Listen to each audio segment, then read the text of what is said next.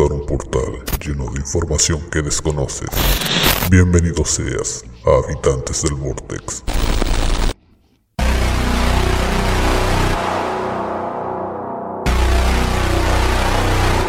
Hola, ¿sabías que los personajes de, de Star Trek se teletransportan porque los productores querían ahorrar el presupuesto de lo que les costaría firmar los aterrizajes y despegues de las naves? Bienvenidos a una nueva edición de Habitantes del Vortex por la señal de ultimobit.cl. Hoy me acompañan dos personitas. Una va a estar más presente que la otra. No, no es el Nobu, o sea, perdón, no es el Jumi. Jumi está ausente, nos pidió día libre porque está atareado con sus labores académicas, está con mucha tarea. Pero sí se mantiene al pie del cañón eh, el, eh, el hacker de las Ouijas, nuestro querido amigo Nobu. Saluda al público, ¿cómo estás? apagando las luces. El que cayó, cayó. Ok. El que cayó, cayó. Aunque la guas esté muerta sin haber salido, pero igual, apagando las luces. Pero tengo una sorpresita. A ver, ¿Sí? Tengo alguien que va a saludar por acá. a ver. Adivina. La, la, la que te va a acompañar. ¿Sí? po? Muy bien, está ahí. Eh, sí. Muy bien. Muchos saludos. Hace rato que no se de esa persona. Saludos. De hecho, por eso dije, vamos a grabar, pero dije, no, man. Quería cachar con él. Como de todo detrás dijo de una mierda la wea, Pero bueno, Sí, suele pasar. sí, es una mierda.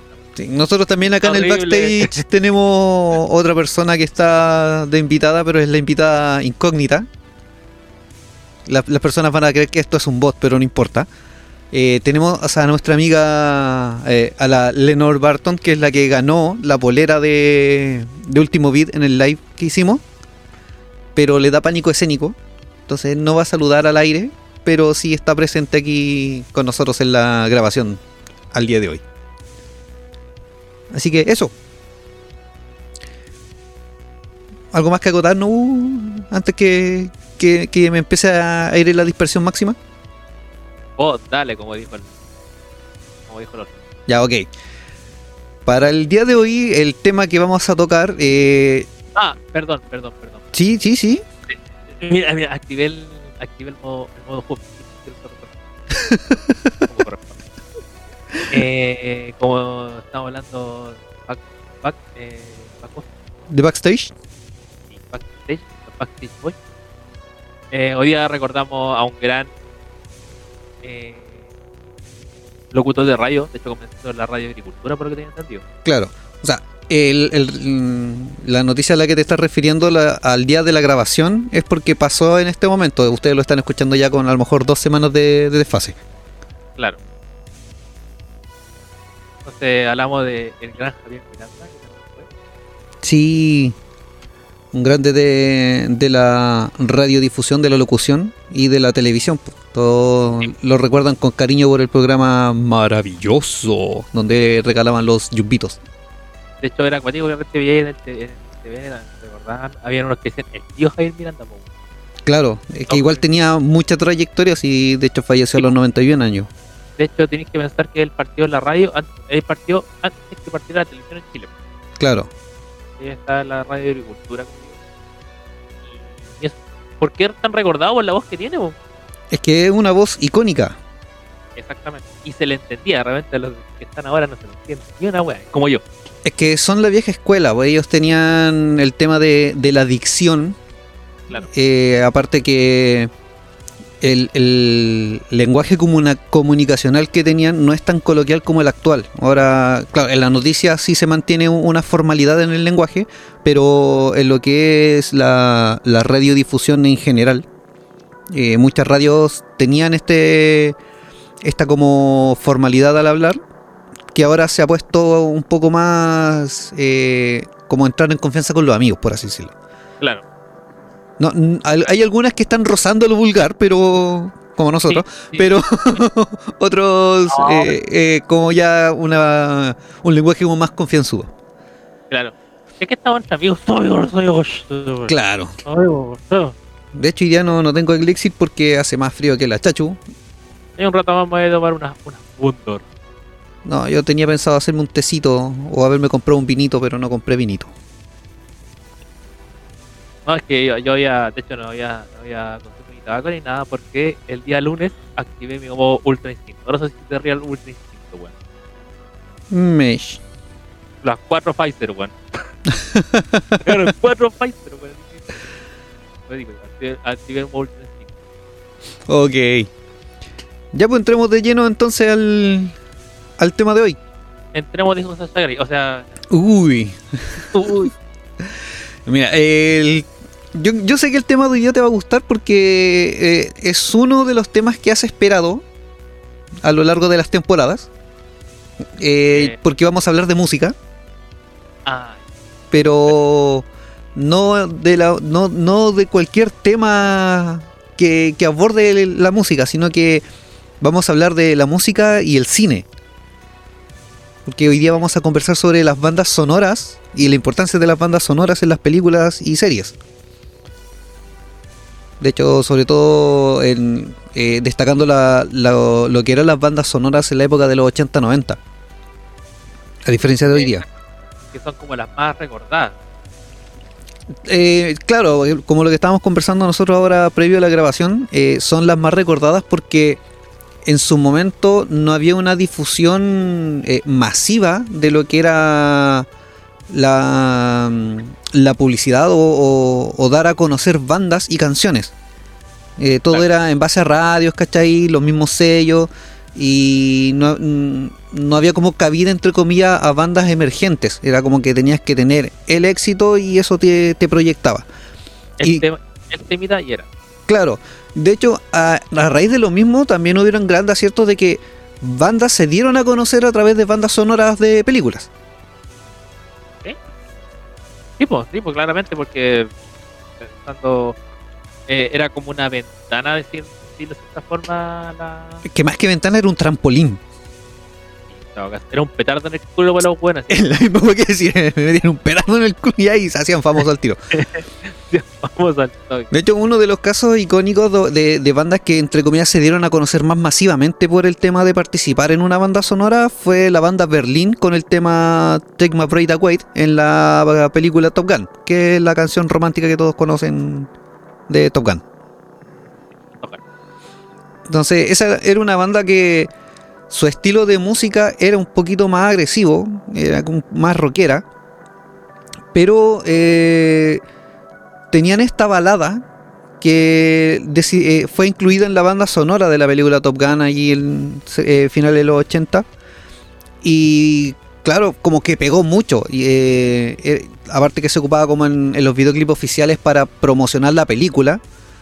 Y en ese tiempo los pocos programas de, de televisión que hablaban de música te, te difundían el video, o sea, te lo reproducían ca- casi semana a semana. Eh, aparte en las radios que hacían los rankings musicales también se incluían porque decían, no, yo fui al cine a ver la película, me gusta la música, la cuestión. Y eso te generaba que se publicitara mucho más la banda. De hecho, en una de las entrevistas que, que en su tiempo estuve leyendo, la banda odiaba la canción. Era como que ellos tocaban sus temas que pertenecían a su disco, todo el atado, lo que ellos querían promocionar, el cómo darse a conocer. Y el público les pedía esta balada que ellos odiaban y de hecho creo que hasta el día de hoy terminaron odiándola por lo mismo. Con mayor razón, pues así la piden a cada rato, man. Es como, es como, es como, man, dilo tuyo. Claro, es que toma en cuenta de que es un arma de doble filo de repente pertenecer a la banda sonora de una película, porque te dan a conocer la ba- tu banda por un tema en específico. Y Es lo mismo, es lo mismo que los actores que se encasillan. correcto, que se encasillan en un personaje o en algún tipo de personaje en distintas películas. O, o- o la gente lo encasilla, diría yo también.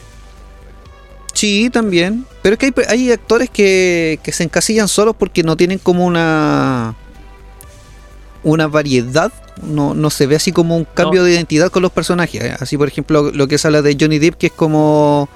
mm, eh, tiene la habilidad de ser varios personajes al- eh, y tú dejas de lado al actor, ¿cachai? Es como. Claro. eh, hablas de Johnny Depp, claro, y muchos se acuerdan al tiro el Capitán Jack Sparrow porque es como la franquicia en la que más participó. Sí, bueno, hizo de Jack Sparrow, y pero anteriormente también había un personaje que había parecido a ese. Era eh, la película El joven mano de tijera. Eh, Claro. eh, la, la otra versión se llama El joven mano de garrafa. Esa es la otra. Sí, esa es la versión de Sichera. esa es la, esa es la versión sudamericana. El joven mano de garrafa. Claro, por ejemplo, lo que mencionas tú, pues, en, eh, fue como en los inicios de la carrera de Johnny Depp cuando participó en El joven manos de tijera. Y bueno, ha tenido participación en, en un, un sinfín de, de películas, pero que tú logras eh, separar, como dijimos, al actor del personaje. Bueno, que también ahí, eh, volviendo como vol- volviendo al tema, también ahí tenía un alguien que más que hacer eh, temas de musicales hizo música ambiental, por decirlo. Claro, Danny Hellman. De hecho, si tú sacas a Danny Hellman y no le pones Tim Burton, dale igual. Claro, también, pues ahí está. eh, de- a veces el, el cine va de la mano con ciertos compositores eh, por el tema de que el director de X película trabaja con a- o ha trabajado con este compositor y como que se conocen bien los gustos o, o trabajan muy bien en equipo y por eso dicen, no, sabes que me gusta tu trabajo y tú vas a hacer mi, la banda sonora de mis películas. Tú vas a ser compositor. También Nolan tiene esa música así como. Porque realmente te, te, te envuelve más la música. eh, Es que la parte musical es súper importante dentro de una película porque si bien eh, la película tiene diálogos, eh, te va mostrando emociones de personajes, te va demostrando acciones, la- el tema de la música, las melodías, hacen que tú sientas más la acción que está ocurriendo en la escena. Te, te, te inmersen más dentro del, de, de la, de la escena o de la película en sí. Que de- eh, en varios ejercicios que he visto de, de YouTube, por así decirlo, de, de videos que tienen que ver con, con creación de video contenido, siempre recalcan el tema de la música, que no es lo mismo poner, por ejemplo, una música alegre en una escena triste, o por ejemplo, no sé, en una caída. Si tú pones una, una música más o menos alegre, se toma una, una escena graciosa, como para una película de comedia. Pero si tú a la misma caída la pones en cámara lenta y le pones una música un poco más dramática, eh, te cambia totalmente la acción. le ponía, eh, tenía la versión extendida de Zack Zack Snyder. Claro. o una versión de Michael Bay que cuando te caes explota todo, se destruye la tierra y, Claro. y, y la weá. La, eso me recuerda, hablando de música de fondo, en la oficina en la cual yo trabajo. eh, una vez, eh, yo ya sabía que iba a quedar en la cagada. ¿Ya? Entonces yo le dije al amigo, le- digamos que tenía mi puesto y al frente tenía el puesto del otro. En la, en- en la época, en la época primitiva, cuando yo iba a trabajar, a. Ya. eh, y que- entonces yo le dije, a ver, huevo, para, para. Espérate un momento y deja ponerte un tema. Como, Ay, ah, pero caliente por la vuelta. Entonces le dije, ya, habla. y le puse Spanish Playa.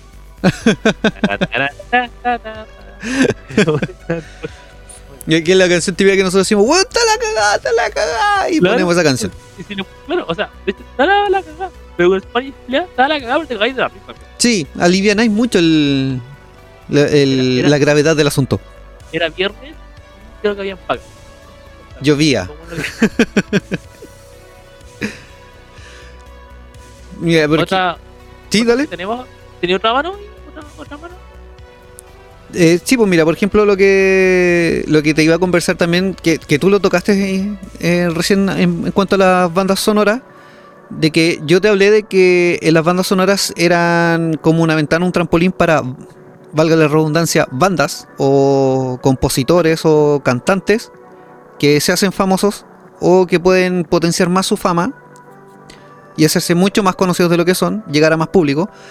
Pero asimismo existen dos tipos de bandas sonoras dentro del cine. Una que es la banda sonora propiamente tal, con música, las canciones, que incluyen bandas conocidas que ya sean tengan sus canciones propias o haciendo covers. Y tenemos la banda incidental, que es toda aquella melodía ambiental sin letra, que a veces son netamente ruidos, que te llevan a un estado anímico distinto para poder eh, entender mejor la escena, o sea, meterte dentro de la película, que es lo que comentábamos hace un rato. Tengo una capacidad de inmersión más, más Claro. placentera para el asunto. Claro, por eso decía también el tema de Danny Hellman o el tema de, de Nolan. Por ejemplo, si le sacáis a, la- a Nolan le tiráis la película El Origen Claro. y la banda sonora, Creo que esa banda sonora es de Hans Zimmer, si no me equivoco. Va- déjame revisar que déjame salir de Pornhub Ya, ok. el original. Ahí empieza la película para entender esa talla. Los que entendieron me dijeron cómo voy a ver. No, Sí, es de Hans Zimmer. Hans Zimmer. Sí, no, no estaba tan errado. Es de Hans Zimmer el- la banda sonora de El Origen. De hecho, Danny Elfman y Hans Zimmer son como los dos grandes compositores o lo- los más conocidos, por así decirlo, dentro de las bandas sonoras de películas. Lo que pasa es que eh, yo creo que los tanto los directores con su estilo único de música junto con la banda sonora que van a ir de la mano Ujú. tú, tú lo distinguí al tiro porque es el tema de repente no sé pues si tú sin verla sin verlo bueno que probablemente sí te- te diga, no te di cuenta por ejemplo qué película está actualmente creo que bueno hay una película que estaba Danny Hellman y si no sabéis que está Danny Hellman sabéis que está Danny Hellman Ya, Está ok. con- anticipación, ¿cachai? Si no por eso Danny Hellman o las mismas películas como digo la. Claro. ¿cachai? O de hecho Batman el tema de Batman no hubiera sido nada ¿cachai? La ambientación de ciudad gótica ¿cachai? Claro. en el tema de Danny Hellman que ahí dijo ya yo voy a hacer la, la música a fue el, el 90 92, 92, la de la de Claro, es el, el- una de las melodías más emblemáticas de Batman. po. La de los 90. De- Esa era de, Michael Keaton. De, de esa tení dos cosas importantes ahí. La melodía y también el Joker. Sí. Esos fueron como los dos puntos fuertes que tuvo la película. Sí. De- yo dentro de, yo de todo. ya- Yo cuando un buen viejo, ¿cachai? Me di cuenta que yo no, sab- yo no sabía que el que le hacía la voz en la versión gringa era el... Era... Luke, po. En la versión animada. La versión animada, sí, po. Sí, po, El- siempre, ha- siempre ha sido el Luke Skywalker. Sí, po. ¿Cachai? De hecho, a ese, compa ese compadre como que el loco le gusta hacer voces. po. De hecho, el loco también le hizo las voces de las Arkham. Sí. De- es que, de hecho, dentro de, de la escena norteamericana, eh, el, el actor de que hace de Luke Skywalker, que se me fue el nombre en este momento, eh, es como reconocido dentro eh, dentro del ambiente como el Joker, ¿cachai? Entonces, eh, aparte que le gustan los cómics, me gusta todo, el- todo ese mundo, eh, claro, pues el hecho de que... ¿Ah? Mark Hamill. Mark Hamill. Eh, claro, de hecho el, el- su, su estilo de, de actor de voz como el Joker como que ya también lo dejó encasillado dentro del personaje, entonces es difícil en las versiones gringas escuchar al Joker sin la voz de Mark Hamill. No, claramente. Entonces como que cada vez que hacen una versión animada no es Mark, eh, tú vas a hacer la voz del Joker y él feliz, de hecho va a participar en los juegos, creo. En, Sí, en las la- series animadas y no me acuerdo qué otra cuestión más. Ha participado en los juegos de eh, Warner. O sea, de Warner, él ha participado. Porque, por ejemplo, en las películas, en los juegos que está en. ¿Cómo se llama? De, de estudio de mierda que los buenos eran los exploradores. Bueno, había un estudio que hacían juegos de. hacían juegos de tipo eh, reacción. ¿Ya? Como como Strange. Eh, sacaron también un bando de Walking Dead. También compadre. Entonces, compadre, ese estudio que está ahí, ahí loco no, no participó. Ya. Mira, por ejemplo, Otra, que también tenéis como fuerte, fuerte, sorry por eh, que si no ¿Sí? se me olvidar, que también tiene que ver con el universo de Gotham, Ah. eh, el Joker, Joker, perdón, Joker, ujú, derechamente. Si le sacáis esa, esa, esa sonido de los violines, violenteros fuertes, weón, no, no empatizáis con, con toda la, la depresión del pobre weón. es que claro, a eso, a eso es lo que íbamos con el tema de que la, la importancia que tienen las bandas sonoras dentro de las películas. Pues, o sea, si todo tiene, o sea, a ver, el director siempre también tiene una visión de lo que quiere escuchar o de qué pretende hacer que escuche el espectador para empatizar con el personaje. Ya sea como para empati- empatizar o para odiarlo. Entonces ahí es cuando también entra en juego la, la fama o qué tan capo es cierto compositor para cierto tipo de películas. Y ahí es cuando entra que el tal director trabaje con X compositor porque ya lo conoce. De hecho ahora estaba viendo por ejemplo que hab- habíamos hablado recién de Danny Elfman. Y la última película en la que él participó como compositor fue en Doctor Strange, el multiverso de la locura. Esa era, esa. Yo sabía que era una película muy, muy nueva. Pero Sí, esa es la última donde participó. Y anterior a eso fue La Mujer en la Ventana, que es una película que también está en Netflix. En Doolittle, donde sale. Sí, eh, la- toda la banda sonora de Doolittle la hace eh, Danny Elfman. Obviamente, aquí trabajó también en una con Tim Burton que fue en Dumbo. En Men in Black International, Las 50 Sombras de Grey, pero las liberadas. Eh, el Grinch, del 2018, la versión nueva. En la Liga ¿Eso, la del. hizo tam- ¿Eso también la hizo con Tim Burton? El Grinch, la nueva, me parece que no, porque es la animada. Ya. En el 2018 hicieron un, el remake del Grinch original, pero una versión animada. Y creo que ocuparon las mismas voces, algo así. Ah, sí, verdad, verdad, sí, sí, sí. De hecho, ya, ya. Ahora me acuerdo, sí. Efectivamente la hizo Danny. Claro, también participó en la Liga de la Justicia. Yo pensaba que era que estaba Jim Carrey. Sí. Ya participó en El Círculo, la Liga de la Justicia, eh, Las 50 Sombras Más Oscuras, esto en 2017. eh, Alicia a través del espejo, con Tim Burton también. eh, la chica del tren. El especial de televisión de los Oscars. Eh, creo que participó en casi todas las películas de Marvel porque está de nuevo en la era de Ultron de Avengers. Las 50 sombras de Grey. eh, Grandes Ojos, Big Eyes. Mr. B- Peabody Sherman. Una película infantil. película película eh, es. El poderoso Oz. También. Sombras tenebrosas. Sí, No, el loco tiene, tiene buena trayectoria. De hecho, claro, hay muchas películas que son de que- en las que he trabajado con Tim Burton. Por ejemplo, Alicia en el País de las Maravillas, Tras el Espejo. Lo trabaja en- con Tim Burton, está con Johnny Depp. Sí, te cuenta, sombra, sombra, ya sí, compra borrascosas. Eh, sombra, sombras tenebrosas. Está Johnny Depp. claro. Y, eh, y la Elena también está ahí. Sí, po. Mira, Ah, era con la- participó también. Está la señora. Está la. oh, y ahora es que quiero aparecer. Así que. No, parece, no sé.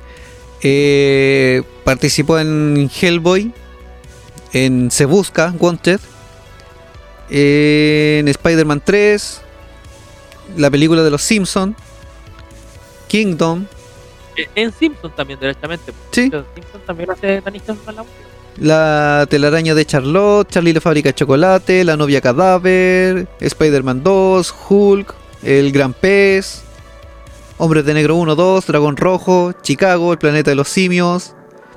Ah, Hombre. algo poco. No, así como sin nada. Sleepy Hollow. Bueno, casi todas las películas de Tim Burton. Bueno, El prácticamente el- una película. Sí. es como cuando tú de repente tienes una banda eh, musical favorita. O sea, un- una banda propiamente tal. Y tú dices, no, ellos van a ser mi banda sonora. Eh, Tim Burton es como esa wea, así como, weón, vos sois mi banda sonora. Tú eres la banda sonora de mi vida, Dani. Claro. Yo cacho que ponen como que vivía al lado. Eh, bueno, la cuestión que la importancia que tenían antes la- las bandas sonoras, que eh, es como prácticamente la raíz de- del por qué nació este tema de conversar hoy día, es que en los años 80, 90, como dijimos, no había tanta difusión musical como ahora. En cambio, ahora, actualmente, eh, mucha de la música tú ya la conoces antes de que aparezca en la película. Es como que ahora Claro. el, el director, ya esta, esta música o estos temas o este artista está sonando fuerte en las parrillas de radio, están teniendo muchos seguidores, muchas reproducciones, ya lo vamos a incluir. Porque eso me va a garantizar eh, que más espectadores vean la película, porque van a decir, oh, mira, a ti te gusta tal banda y esta banda hace eh, musicalización en la película. O sea, o sea, se dieron vuelta los papeles. Ahora se dieron vuelta los papeles. Las, las películas impulsaban la carrera de los, de los cantantes o de los eh, eh, creadores de. Ah, esos culeos que hacen música, Claro, de los compositores. los compositores, pero ahora está la inversa. los compositores o los cantantes impulsan a las películas. Y, y eso pasa porque, por ejemplo, eh, no- no- yo no veo muchas noticias ahora. Creo que, No, bueno, nada. Pero en su momento, claro, eh, uno en la casa veía noticias porque los papás o los abuelos veían las noticias y tú de rebote cachabas. Pero antiguamente siempre había un comentario de cine en las noticias.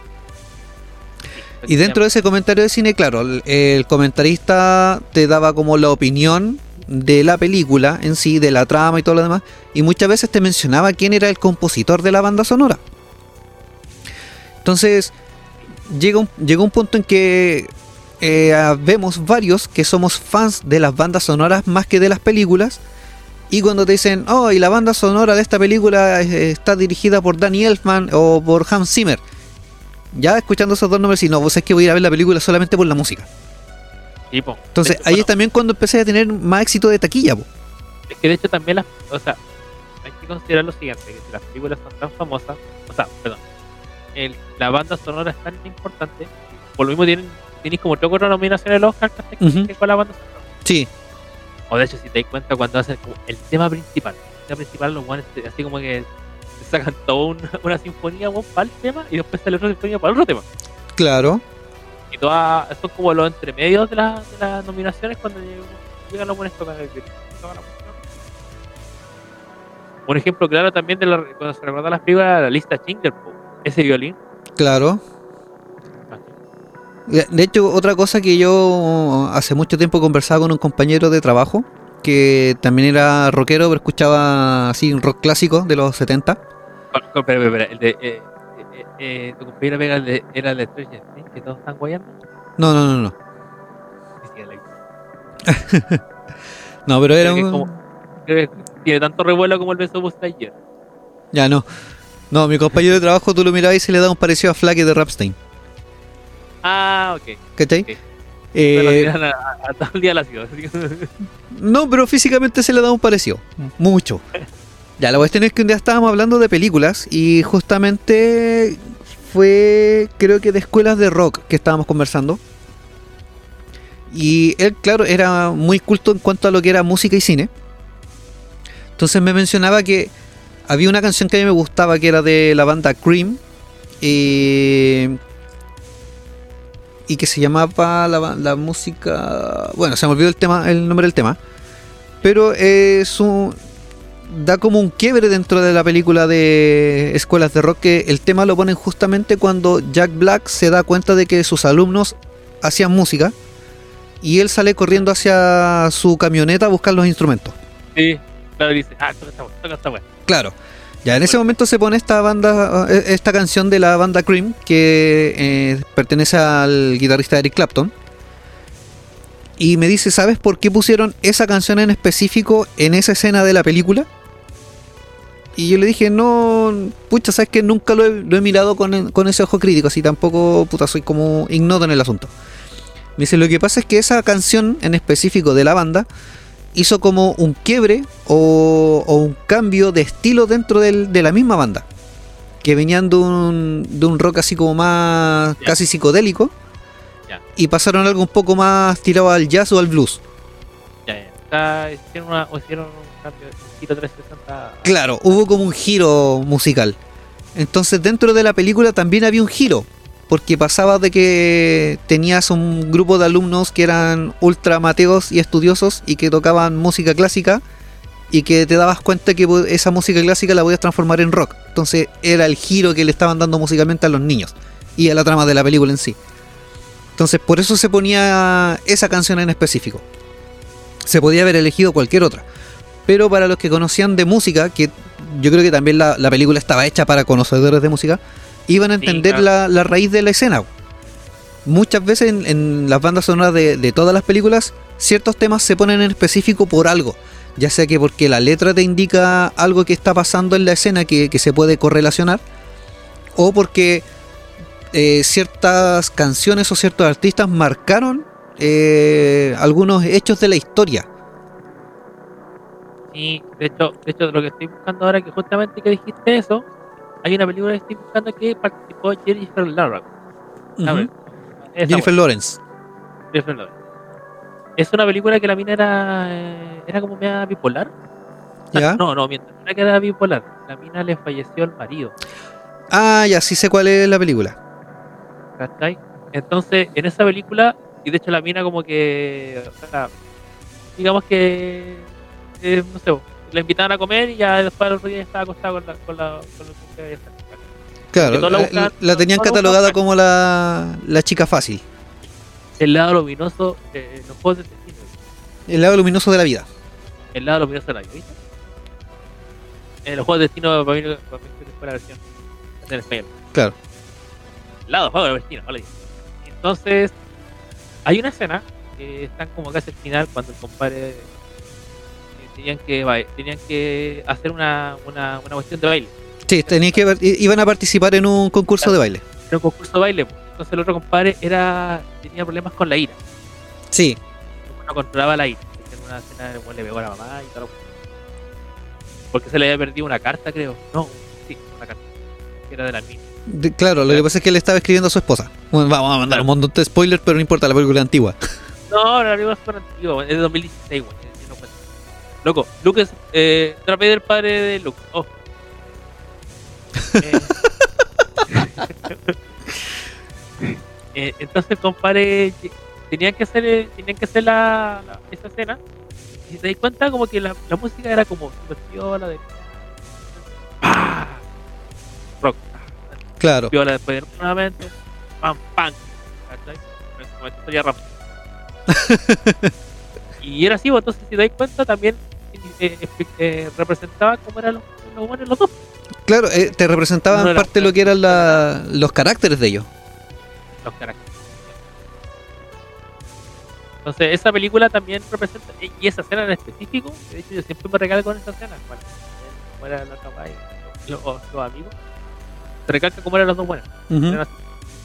Otro ejemplo que yo tengo, que no es una película, pero sí que tiene que ver con una serie que va a salir prontamente, como dije yo, si la cagan, los voy a matar a todos los días. Sí. Eh, hay una... Sandra, esta Ujú. cuestión no va a ser spoiler, es spoiler, para la buena.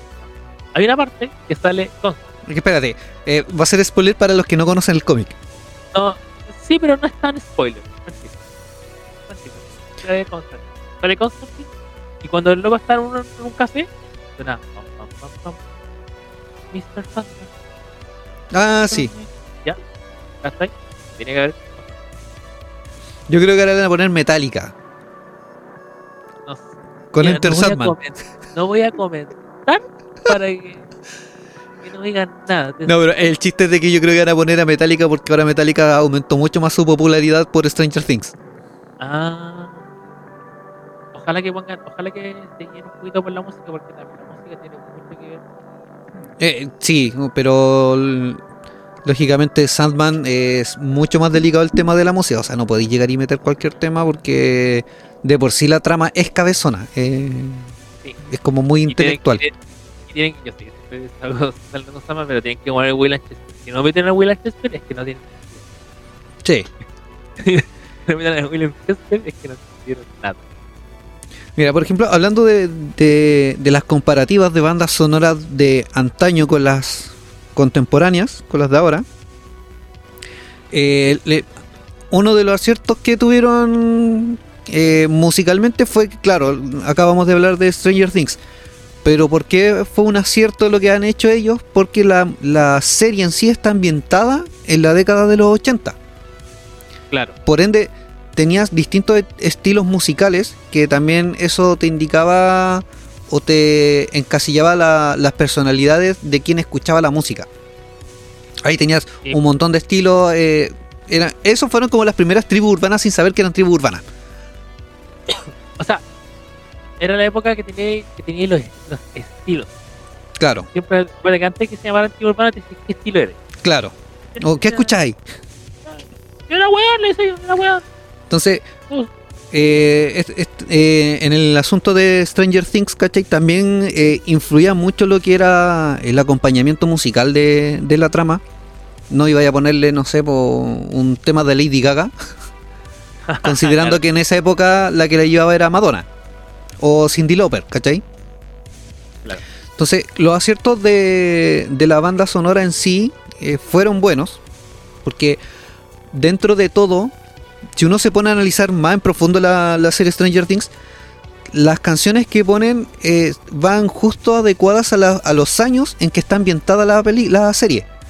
Tomando en cuenta de que la primera temporada creo que está ambientada en el 83 y toda la música que te ponen ahí es la música que salió en el año 82-83. O sea, Yo caché que, yo caché que salió por el 83, después no me vi ñoño porque eh, no se nombraba el Atari. claro, pero sí lo nombran después en la otra temporada. Eh, efectivamente, lo nombran como al final. Claro. Que No, incluso, Pésima, una pésima comparación porque el Atari salió en el 72, bueno. no, pero es que ya era Atari en el 72 no salió como juego, sino que era como una computadora de trabajo. Claro, Que era como lo que nos pasaba hasta hace los, no sé, pues los 90 cuando salieron los primeros notebooks. O sea, un one que tenía un notebook era un one de plata porque la weá era cara, pues, ¿cachai? Era un computador portátil. hay, hay- hay un poder adquisitivo bastante considerable para poder llegar a obtener esos productos. Ahora no, pues ahora por ejemplo te sale más caro tener un computador de escritorio porque te armáis un computador gamer Claro. y te sale más barato tener un notebook y es práctico además porque por ejemplo el notebook te ocupa menos espacio en tu casa, considerando que ahora Sí. todos viven prácticamente en cajas de fósforo. De- sí, sí. ¿Cachai? Es portátil porque si de repente te vas a la casa de un amigo, te lleváis tu computador y si tenéis películas piratas, te lleváis las películas ahí. po. Claro. En el caso de nosotros, si queremos grabar, puta, yo pesco mi computador, me voy a tu casa o a la casa del Jumi, nos conectamos y grabamos. Y listo. Eh, palo. ¿Cachai? Eh, eh, va, va como lo práctico y al mismo tiempo lo, lo eficiente de- del, del equipo. Claro, hay, igual hay gente que, bueno, si nos ponemos en el mundillo ñoñito gamer, como dicen, ¿por qué te compré un PC, güey? No, también digo exactamente lo mismo que dices tú, que prefiero un trato para mí más cómodo que para cualquier parte. Sí. Lo que hay un tarreo ya entre esa gigante, weón. Eh, en los 90 sí se hacía, pero no eran tan gigantes las torres. Eh, Bueno, es que de hecho también la No, tecnología oye, era más no, limitada. por- Yo también fui de los tarreos de mi primera carrera y tuve un tarreo ahí. Tuve dos tarreos. Sí. Ese tiempo le decíamos los en los perreos. No, cierto. Una época, una época pasadera. Iluso. Ya, pero volviendo al tema de las bandas sonoras. Volviendo al tema de la banda. Eh, actualmente, por ejemplo, hay muchas películas que yo me he dado cuenta que son que pueden ser hasta de época, eh, pero me refiero a que son eh, filmadas en la actualidad, que las bandas sonoras se limitan solamente a música incidental o ambiental. No, no tienen una banda sonora con artistas conocidos. Y eso a veces como que decepciona. Tan-. Bueno, a, a mí, por ejemplo, en cierto modo me decepciona. Porque de repente eso igual te sirve para conocer bandas y todo lo otro. Pero por otro lado, me decepciona porque trato de buscar la música y a veces los compositores no les encontráis la weá, ¿cachai? A menos que alguien en YouTube se haya dado el trabajo de buscar tema por tema o que lo grabó directamente desde, no sé, pues desde el disco donde estaba viendo la película o lo que sea. Y se dio el tiempo de subirlo a YouTube y tú puedes encontrar las bandas sonoras ahí. Que ese es como el plus que tenemos ahora en cuanto a tecnología, ¿cachai? ¿Te gustó la banda sonora de una película? Y te ponía a buscar en internet, la encontráis, la descargáis y la puedes escuchar cuando queráis. O si tenéis Spotify, llegáis y la buscáis. Que es lo mismo que te iba a decir ahora, que también eh, me di cuenta ahora que eh, en Spotify uno busca el nombre de la película y te aparece la banda sonora y hay listas de reproducción al respecto y todo lo demás. Claro. ¿Cachai? Pero antes la- el recurso que había era como, ¿te gustó la película? ¿Te gustó la banda sonora? Toma, ahí está el cassette, te lo vendemos. Después ya te vendemos el CD, pasando con el tiempo, ¿cachai? Ahora ya lo descargáis. Claro. Ahora compras por iTunes o por Spotify o pagáis una membresía de cualquier plataforma de, de streaming musical y, y listo. Me hiciste recordar algo. Te bloqueé un recuerdo. Que ese tiempo me da vergüenza. ¿A lo Vietnam? No, no recuerdo Vietnam. O sea, no recuerdo de Vietnam, pero igual me da vergüenza porque yo. Ese tiempo me gustaba. Me, acuerdo del año 2000. No, no era el año 2000, era el año 99. Llovía. Pokémon. Pokémon. ¿Ya? La película de Mew. ¿Ya? Y yo me compré ese cassette y salió malo. Nada más que para poder probarlo tengo que ponerla todo tarro en el centro de Quintero. Oh. Y como claro, sí, que ahí, ah, estamos trayendo Pokémon. ¡Es un otaku! Claro, de sacar la Ahora, la- ahora te llueve mina. Ah, está por ahí. Se ha desvirtuado un poco. Depende si fue restaurante, sí. Como que el tema de los otaku en su tiempo era como mal visto, después empezaron a ser bacanes, ahora cualquiera puede ser otaku o ñoño o geek o nerd y puta, Claro. te da como un estatus de bacán entre comillas, pero al final no salva a nadie. Sí, Prefiero seguir siendo que- ese nerd de la vieja escuela. Claro, si soy hombre, eres un buen cosplayer o pervertido, y si eres mujer, cosplayer, la buena tiene que la mina tiene el la primera agua que pienso. Y yo cacho que si la Neko, bueno, la Neko está escuchando de estar cagada de la risa de la wea que estamos hablando así, y de estar apoyando la emoción. Ni pesca. por ejemplo, una de las bandas sonoras que estaba repasando yo ahora últimamente, a raíz de una película que vi, es dentro del mundo Dark God, eh, The Craft o Jóvenes Brujas, es una de las películas de culto en el tema paranormal y hechicería. Y esa tiene una secuela que salió el año antes pasado, si no me equivoco. Claro, 2020 y la original es del 96. Hace un par de días me puse a ver las jóvenes brujas del 96 y nunca había tomado en cuenta la banda sonora hasta que la empecé a escuchar ahora. Muchas de, la, de, los artistas que participan eran en la época de un estilo como más skater rockero, ¿cachai? Y habían varios que hacían cover bastante buenos. Por ejemplo, había un cover que hacían a, a Morrissey del tema How Soon Is Now, que también hay un cover que lo hace Tatú. Ese tema de Morrissey yo lo he encontrado así como siempre medio oscurito, bacán. La versión que, que ponen en la película de Jóvenes Brujas eh, le da un toque aún más dark, a pesar de que la banda no es de ese estilo propiamente tal. Y le da un toque súper especial con, con el tema de la guitarra eléctrica, le da como más peso. Y puta, hay varias bandas, por ejemplo está Letters to Cleo, que también es una banda como icónica, rockera, eh, adolescente de, de los 90, que esa, esa banda ha participado en distintas bandas sonoras de películas. ¿Cachai? Y era como, oh puta, es que en este, en este tiempo yo no escuchaba estas bandas porque no las conocía y no tenía cómo llegar a ellas de alguna forma. Y ahora tengo la capacidad de meterme a YouTube, buscar el nombre de la película, poner OST al final y me aparece todo. Sí. Y después me puse, dije, ah, voy a buscar la banda sonora de la secuela para ver qué tal es, qué, qué tipo de música hay. Si es que me decepcioné brutalmente. Porque, por ejemplo, en los 90 el hecho de que te gustara el tema de la hechicería, el esoterismo, el ocultismo y todo eso, te hacía como que tú eres ya medio dark. O sea, te, te estigmatizaban en cierto modo y eres el bicho raro. Por ende, Sí, una película así te la tenías que musicalizar con, con bandas que tenían que ver con los bichos raros, ¿cachai? Bueno, rockeros, medio skater, alternativos, raros, pelos parados. Claro. Y la, la secuela de Jóvenes Brujas, El Legado, eh, puta, en algunas partes tiene temas medio hip hop y todo lo otro, que ya hasta ahí aceptable. No, no, no es que no me guste el hip hop. Bueno, no me gusta, pero sí lo acepto. Hay canciones y canciones que se te pegan porque culturalmente se te pegan. El pollito pío. Cosas así. Y no, ahora el bebito Fiu Fiu. Ah, el pollito pío. Ah, sí, sí, sí. ¿Cachai? Pero de repente habían unos temas que eran muy trap.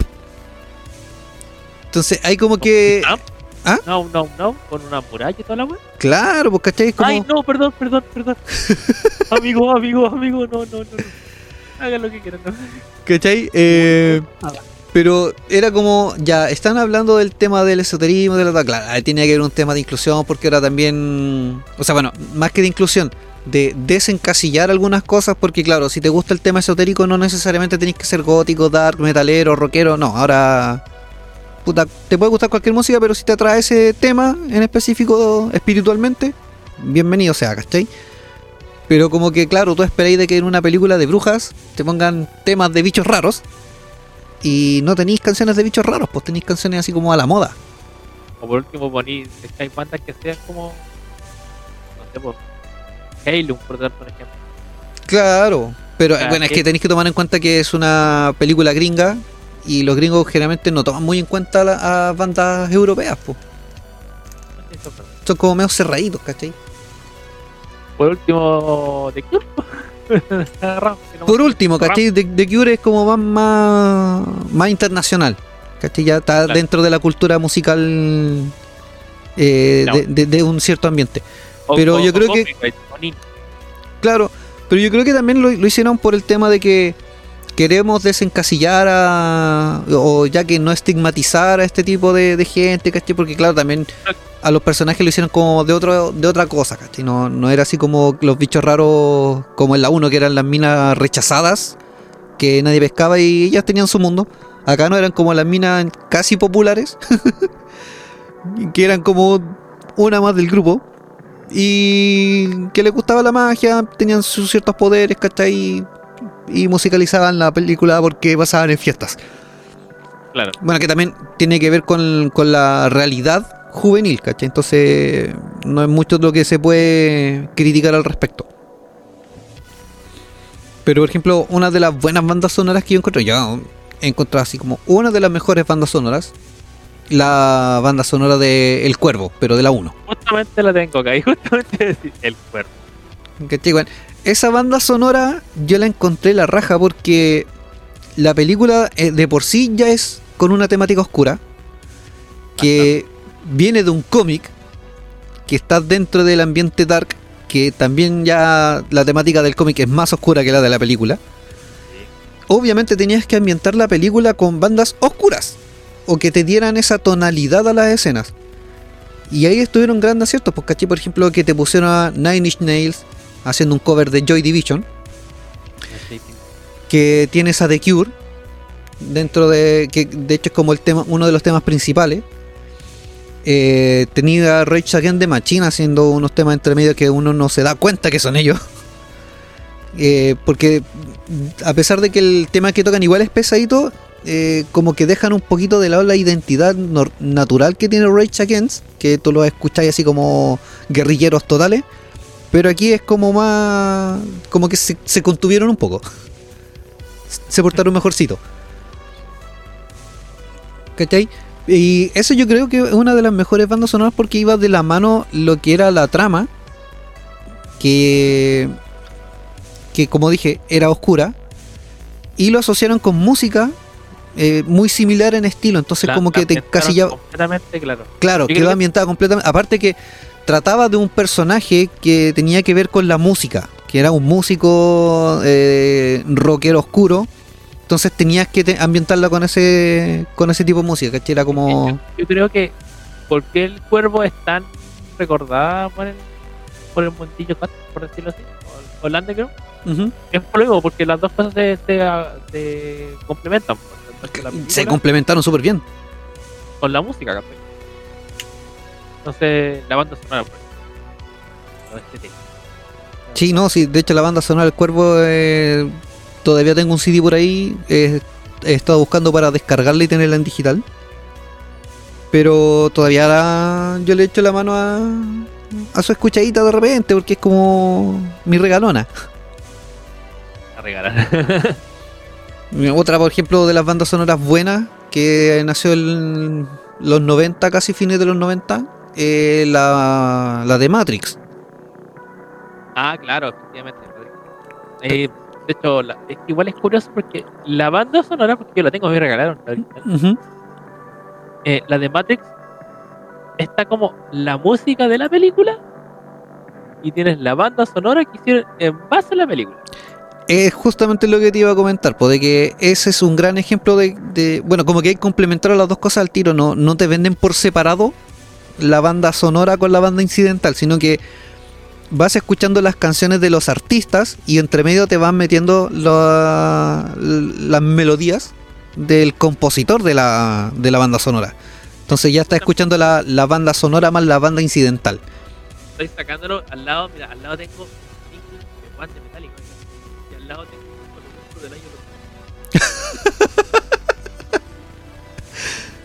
así, así de así de y comprometido con la informática. Lo que pasa es que voy a sacar el disco. La gente me lo regalaron. Partamos con las cosas que tiene. Parte con Manson. Parte, perdón, ¿con quién? Como que te escuchaste lejos. Con- Partes con Manson. Ya. Después tienes. Eh, Pepper. Después tienes Ministry. Sí. De hecho, te cuenta como. Le. O sea, más industrial. Claro. Tienes Luna Discal, el Beat Manifiesto, Prodigy. Ojo. Casi puro industrial, ¿viste? Que de hecho Prodigy ha cerrado hasta el primer nivel. Era el Sí. Mira, Rob Zombie, Death Note, Hype, Monster Fight, o sea, Monster Magnet. y, y tenemos Después de no Rage Ag- eh, Against the Machine. Ujú. Y el incombustible, que es más repetido que Punk en fiesta gótica, Ramstein con Dujas. Claro. ¿Se dan cuenta? Al- ¿Alguien me puede decir que ha visto la película? ¿Alguien ¿Ha escuchado esa en la, au, en la librazo del eh, ¿ha- ¿Has escuchado eso cuando ven la película? ¿Algunos estos locos en la, en la música? ¿En la película? Hay muchos que no. O sea, yo, yo debo admitir que con el tiempo aprendí a, a ver las películas por la banda sonora. Yo en un principio veía películas por entretención. Yo creo que como muchos. Pero con el tiempo, claro, me empecé a enamorar del tema de las bandas sonoras de las películas. Y hay veces cuando de repente uno encuentra películas buenas, pero la banda sonora es la que te desilusiona y como que le baja un poco la categoría al asunto. Sí, po. Y así mismo que hay películas que tú decís, oh puta, la película es una mierda, pero la banda sonora, weón, te la descargo, me la llevo para todos lados, pero la película no me la veo de nuevo. efectivamente. Me acuerdo, no, eh, creo que va en Hellsing. No, no. La, la que trabaja con Padre Logan. Sí, Van Helsing. Sí. También tenía una buena banda sonora, pero hay muchos que dicen, no, no veo Van Helsing porque ver". Claro, pero claro, ahí tiene una. como una referencia. pues, Por ejemplo, Van Helsing no es una de las mejores películas. Sí, es buena en cuanto a lo que es acción, es entretenida para pasar el rato. Y lo que pasa es que la hizo el mismo director de La Momia. Ya, ya ahí está la cuestión. Pero sí, lo que tienes razón es que la banda sonora ayudó bastante. O sea, te hizo más, como- más llevadero el asunto. De hecho, si, si comparáis, es como, no sé, darte un ejemplo ñoño, es como eh, Bloodborne, que está hecho por Software, por el mismo Miyazaki, Ujú. y Dark Souls. Te das cuenta, los dos son tienen el mismo estilo Soul, pero son distintos, son weas súper distintos. Sí. Pero tú sabéis que de- son la- del mismo director. Lo que dijimos anteriormente con la misma banda. Claro. Mira, por ejemplo, otra banda sonora buena que también es como bien rockera. Bueno, es que en ese tiempo, en los 90, lo que la llevaba era como el rock y la parte más alternativa. Pero la banda sonora de Misión Imposible. Ah, ¿Cuál? La de la que que estaba Metallica. Sí. Sí, pues, ahí estaba Metallica, estaba también Rage Against the Machine, estaba Rob Zombie, eh, no recuerdo si también estaba Prodigy, pero también habían varias bandas así como más industriales, metaleras, alternativas. Estaba hasta Limp Bizkit. Sí, sí, sí, me acuerdo. De hecho, ahí, por ahí conocí De hecho, Limp Limp Bizkit. Bizkit Ahí hizo como la, la ban- el tema principal de la película. po, sí, po. ¿cachai? Y ahí es cuando te da ya, te, eh, eh, empecé como a encajar. Es como Limp Bizkit en ese tiempo venía en ascenso ya, por ser un estilo de música nuevo, una banda que venía a refrescar toda la onda metalera, ¿cachai? Y que aparte tenías Misión Imposible, que era el, el remake de una serie de los 70-80, y que venía también como a, a cambiarlo, a romper el esquema de, la- de lo que se estaba haciendo en películas. Claro, era como la, digamos que como la, la competencia así como de James Bond. Claro, básicamente, claro, James Bond Green eh, es James británico y Misión Imposible Por- son los gringos, pues, Claro. O sea, por eso digo, la misión posible lo- es la James Bond gringa. Claro.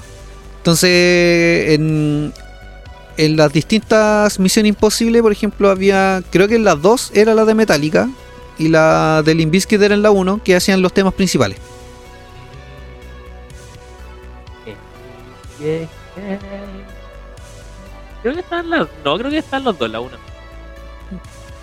No, me- no me acuerdo, pero sé que que Disappear de Metallica era parte de la banda sonora de Misión Imposible y era como el- uno de los videoclips que promocionaba la película. Aparte del de Limp Bizkit con el tema que tiene la melodía de Misión Imposible. Claro, efectivamente. ¿Cachai? Eran como, eh, ahí tenías dos bandas que tenían. eh, eran como dos aristas de, un dado, ¿cachai? Por ejemplo, por un lado tenía el que venía en ascenso con este nuevo estilo de música y todo, todo, y dijeron, ya, metamos estos weones que hagan la canción de, de Misión Imposible, con la melodía original y la weá, pero que ellos hagan lo suyo. Y por otro lado tenías a Metallica que ya venía con una trayectoria amplia. Eh, no sé si venía en descenso, pero sí estaba todavía dentro de la popularidad. Y esto hizo que Metallica mantuviera esa popularidad, ¿cachai? Y no la perdiera. Claro.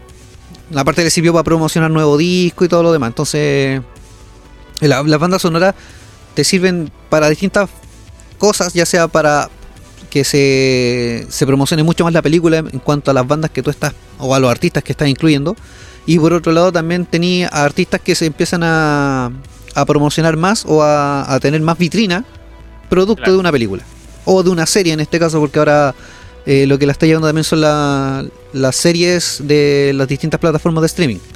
O sea, podríamos decir que, claro, sí, pensándolo así como como un tramp tenía un- otro trampolín que uno, por lo menos yo no lo tenía considerado hasta hoy. Para las bandas, porque, por ejemplo, lo que hace, por ejemplo, Wacken. Wacken, tú sabes que elige bandas no porque sean famosas, Claro, que eliminan sea chivo. Ahí tiene el, plus de que hay las bandas. Es que ahí ya tenemos para otro tema, ¿cachai? Podemos hablar después de los festivales musicales.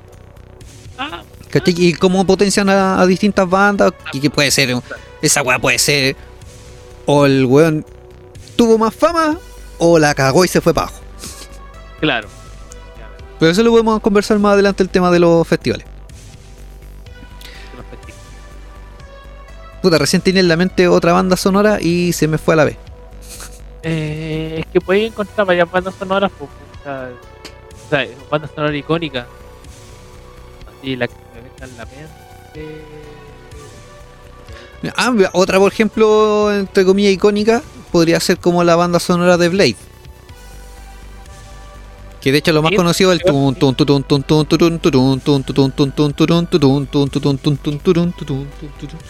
¿Cachai? Ese, ese tema de medio rave techno que, que ponían en la discoteca cuando salía lloviendo sangre en, en Blade 1 fue, es como lo más icónico, pues como la, la canción que más la llevo. Porque dentro de la banda sonora de Blade no recuerdo más temas. Lo que pasa es que se reconoce ese tema porque fue la escena bien buena. pues, Por eso. buena. Es que eh, ahí también va el- cuando le pegan el palo al gato con, con el tema de las bandas sonoras. Cuando elegí a cierto artista para cierta escena y la weá, pero como que calza justo, sí.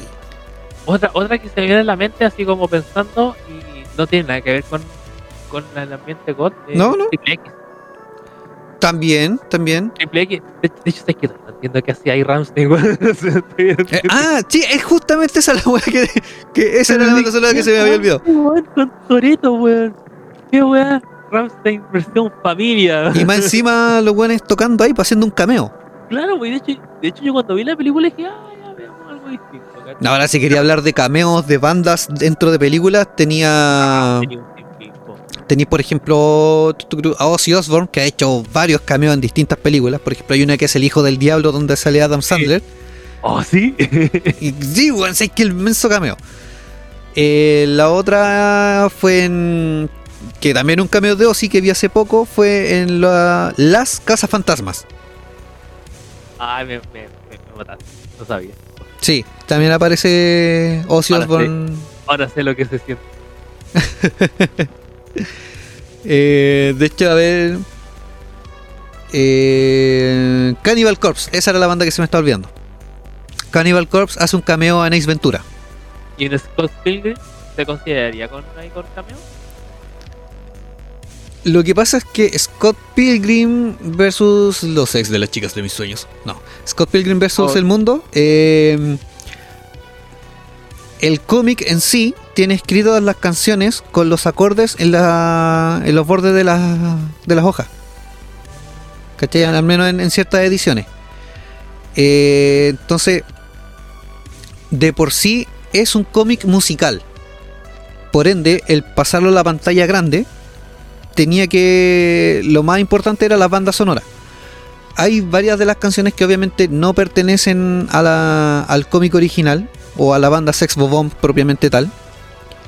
Pero sí, por ejemplo, hay varios covers que aparecen. Eh, cuando aparece cantando Envy Adams, eh, el tema Black Sheep, es un cover de otra, de otra banda que se llama Metric, que es como media indie. De hecho, casi toda la, la banda sonora de Scott Pilgrim es, es media indie. Así que no se sorprendan de que la música no es tan conocida. Pero si tú te pones a buscarla por internet, weón, la encuentras. Si te das el trabajo de buscar las versiones originales de los temas, también están. Pero aún así me quedo con las versiones de la película. Son mucho mejores. Y el plus que banda tiene... sonora- Otra banda sonora que ahora se me ocurre así decir la mente. Que como no la dije, siento que a mí me gusta mucho esa saga de películas y de la niña. Weón, pero es que ahí ya, eh, es otro tipo de, de banda sonora, ¿cachai? Ahí ya tenéis banda incidental, considerando que igual Enya canta varios temas de, del Señor de los Anillos, ¿cachai? Pero ahí tienes otro, otro estilo de película, otro género. O sea, por ejemplo, si te ponía a comparar Scott Pilgrim con El Señor de los Anillos, los dos son batallas épicas. Pero Scott Pilgrim es netamente musical porque es, está desenvolviéndose dentro del ambiente musical porque son bandas. Claro. ¿cachai? O sea, el, el protagonista pertenece a una banda musical.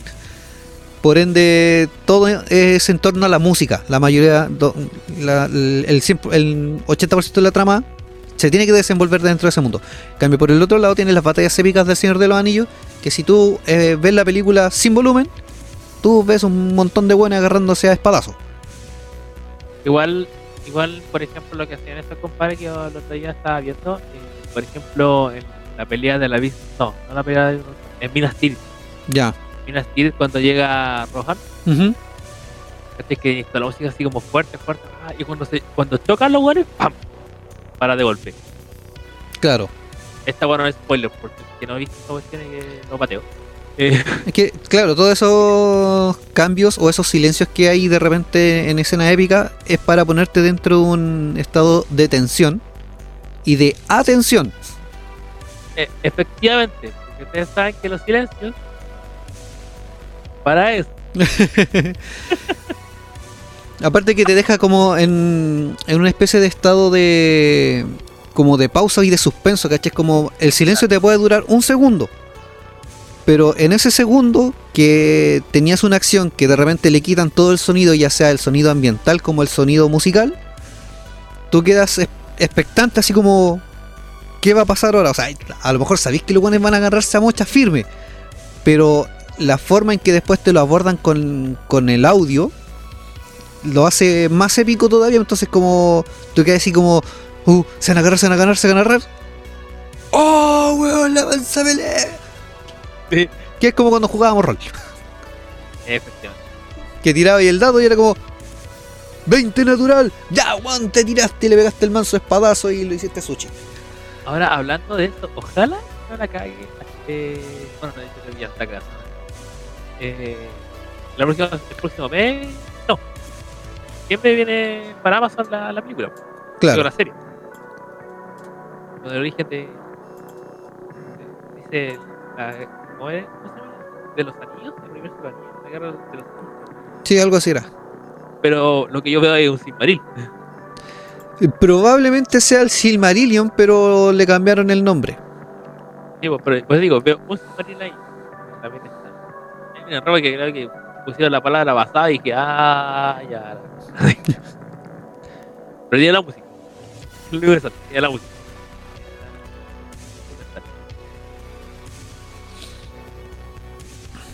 A ver, déjame echar un vistazo. Uy, ya, estamos dentro de- del tiempo. Ya, ya estaríamos casi. En verdad, esta vez sí se me hizo súper corto el, la conversa. Y no la quiero alargar mucho tampoco porque al final así podemos dejar eh, tertulia para otro capítulo. Hacer un- una secuela de esto. Claro. Y para que también esté el Jumi, ¿cachai? Porque también el Jumi tiene aporte para, para eso. Perfecto. No, sí me parece bien, me parece bien. Así que yo creo que por, por hoy podemos dejarlo hasta acá. Eh, mandar los saludos correspondientes. Así que saludos al, al Josh Merhouse para, como siempre, por darnos el espacio, Lo corresponde. como corresponde. Tío Schmer, entendí el mensaje, entendí el mensaje. Sí, sí, estábamos ahí atentos nosotros ese día a la, a la- a la entrevista, tío. Sí, estamos ahí y entendí el mensaje. Jefecito, estamos trabajando para usted. Estamos trabajando mejor servicio, no se preocupe. Pero tranquilo. A- Antes de, de, de, de mi viaje puede que pase algo ahí. Eh, saludo a, a- nuestros auditores. ¿Iba a decir algo? No, no, no, a todos los auditores que nos están escuchando. Ah, pensé que te, que te había interrumpido. No, para nada, para nada. Hoy día creo que no tengo noticias añejas, excepto de la que mencionamos en un principio. Yo tengo una noticia añeja. A ver, dale. Bueno, como ustedes se pueden dar cuenta, yo soy más que- O sea, la Master God es muy gaming. Pero tiene que ver con el dos mundos, con los dos mundos. ya. ¿Conocen Bayonetta? Sí. Eh, confirmaron su fecha de lanzamiento para este año. Este, este año sale Bayonetta 3. El eh, octubre, creo que era 24 de octubre. Para que ustedes sepan ahora que, que ahí dejen, dejen plata, no gasten tanto en aceite, Claro. no tanto en aceite ni tampoco en harina, que dice esa divertida. Así que ahí para que estén atentos que viene el Bayonetta 3. Para que. Así que en cualquier momento vamos a jugar esa vuelta. Mira, yo tengo una noticia, obviamente, de Stranger Things, que era lo que algo que comentamos dentro del capítulo. Que ya se confirmó de que la temporada 5 es la última. ¿Ya? O sea, no terminó en esta temporada. Yo no sé por qué no digo yo no. No, lo que pasa es que yo había escuchado rumores porque no estaba muy metido dentro de la. Así como investigar si seguía después la serie o no, pero habían como rumores de que la cuarta temporada iba a ser la última. Por lo menos rumores la- que me habían llegado a mí. La gran Chiqui. Claro. Esta es la última, la última, última. Ahora sí. Ya, Así pero aquí eh, ya un... En una entrevista que le hicieron a los hermanos Duffer, eh, dijeron que ya la temporada 5 sí es la final. Y una de los... De, de, de las noticias que ellos también dieron respecto a lo mismo es que ya no van a agregar personajes nuevos. O sea, la trama va a seguir con los personajes que ya están. O sea, el chico Metallica va, va a querer. Bueno, no sé cuándo termina esta. Es que el detalle es si agregas personajes nuevos, terminas encariñándote con los personajes y después te los matan. Sí, la gran, la, la gran Game of. Uh, los Simpsons predijeron a One Punch Man 10 años antes. Aguante Saitama, hermano. A ver, según Google Trends, según una investigación reciente entre un grupo de edad 29, 29 de 20 a 29 años, el 64.3% respondió que está interesado en el anime. El mejor conocido calvo con capa es el protagonista de One Punch Man, una serie creada originalmente como webcomic para, eh, por el mangaka que atiende al seudónimo de One y posteriormente debido a su creciente popularidad la serie fue creada en forma de manga por Yusuke Murata. Y en el 2015 One Punch Man gozó de una versión de anime hecha por Madhouse de Dead Note. Y a partir de entonces ha seguido conquistando cada vez más fans. OnlyFans. Eh, Y estoy buscando en qué momento aparece la weá de los Simpsons, po. no me dice. No, si siempre te van a hacer un relleno. Si yo ya caché que hay muchos que te ponen como algo repetido de todos y después te ponen la parte como de la estrofa del medio y al final te ponen como. Te, te matan la misma. Ah, ya mira, dice que en el Simpson Comics, o sea, los cómics de los Simpsons, los antiguos, en el número 43 contiene una historia titulada Pucci, escrito y dibujado a lápiz por Scott Shaw, y se trata de un perro con superpoderes que se creó originalmente para la caricatura eh, en el universo de Ichi y Scratchy, de Tommy Daly. Y uno de estos bocetos conceptuales se llama One Punch Pucci y presenta una versión musculosa del perro vestido con un traje de superhéroe completo con una capa. Bueno, es el mismo traje de One Punch Man. O al menos muy parecido por lo que estoy viendo acá. De hecho, el perro Pucci eh, también aparece en, en la serie de, de Los Simpsons, que es uno de los personajes que me parece que había creado Homero o algo así. Que es un perro con jockey. Que Homero, Ah, Homero sí, le hacía la voz, me parece. Sí, sí, sí. Ya, ese mismo perro eh, tiene una versión ah, musculosa. ¿verdad? El mismo. Y tiene los mismos guantes. O sea, tiene guantes. Tiene los guantes, tiene el traje completo de una, de una sola pieza y una capa. Cambian los colores Ahora- nomás. Sí, de hecho, ahí, ahí, hace- ahí sí que sería como mi planeta me necesita. Sí. Bacán. Sí, esa, eh, ahí encontré la, la noticia, ¿cachai? que la cuestión es que el perrito que aparece en Tommy Daly eh, tiene un- una versión superhéroe y es muy similar a, a Saitama.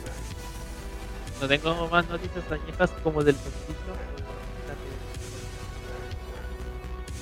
No, yo tampoco. Eso ya es noticia extremadamente. No, y de hecho no tengo fechas de eventos ni nada dentro del ambiente No, no. así que Y irónicamente, cuando más cosas que han salido porque son vacaciones de invierno. claro. Fueron todos de vacaciones. Sí, no, de hecho lo único que sé es que, bueno, para la, sem- pa la fecha en la que estamos grabando se vienen ferias Calavera y feria Underground en Valpo. Pero como que no sacamos mucho con decir eso ahora porque a la fecha que escuchen el programa ya pasó la wea, entonces no, no cunde. Sí, Pero complementa completamente, marca la complementación. po. Claro. Noticia añeja. Bueno, sí, pero ¿y si la gente quiere ir a ver? Mala cueva porque ahora van a estar más atentos al, al Instagram de Feria Calavera. Sí, más atento a Instagram de Feria Calavera, a los Sintético Fest, a los. Feria Underground, la radio. Atento a la radio, muy atentos a la radio. Sí, Oye, de hecho tenemos que organizar nuestro próximo live que, sí, ya. que estamos Eso en sí. deuda con el público porque se supone que era una vez al mes y por distintos motivos que no hemos podido coordinar no se han hecho. Sí, es que nos falta viernes, entonces no podemos darla de una vez. Oh. ya bueno, con esa mejor vamos diciendo chao nomás. Oye, Re- recuerda que tenemos damas presentes. Ah, eh, nos escuchan también por, por Sí, pues, hay, hay damas que nos escuchan. De hecho, la, nuestra productora de piso, nuestra jefecita que nos reta siempre, se está poniendo al día con el podcast, así que luego me van a llegar los retos porque anda por acá por la zona. Ah, ya, ya, ya. Así ya, que, uh. Sí, no. Igual, así que Sí, ya, me- ya me mandó un mensaje así como, me estoy poniendo al día con el podcast. Fue como, "Uh, en verdad no quieres ponerte al día con nosotros. ¡Corre, perra! Sí, ¡Corre! ahí voy a poner el meme de Leónidas que en vez de decir entre la ropa, va a decir, ¡corre, perra! Bueno, eso es muy lejos. Sí. Ya, saludos también a, a la Neko que estaba ahí tras bambalinas escuchándonos, muteada, porque le da ansiedad y pánico escénico. La pobrecita se sacó la cresta en la pega, así que nanay. Sí, sí, sí, nanay, nanay. Saludos también a, a- a la invitada, a la otra invitada que está ahí oculta, la invitada especial, que es la que te va a acompañar a- al viaje histórico ese. ¿Tarraja? Puta que entres Ya, del podcast ya, entonces. Ya, ya, no, yo sé, perfecto, ya, ya. ya. Mejor, mejor no apuramos. Sí, ya, vaya, beban. Disfruten. Tiene un gato y no va a dudar o ocuparlo. Así. Ya, entonces no alarguemos más y vamos a decir nuestro super encantamiento. Mama Sei, Mama Sa, Mama Kusa y será hasta chao.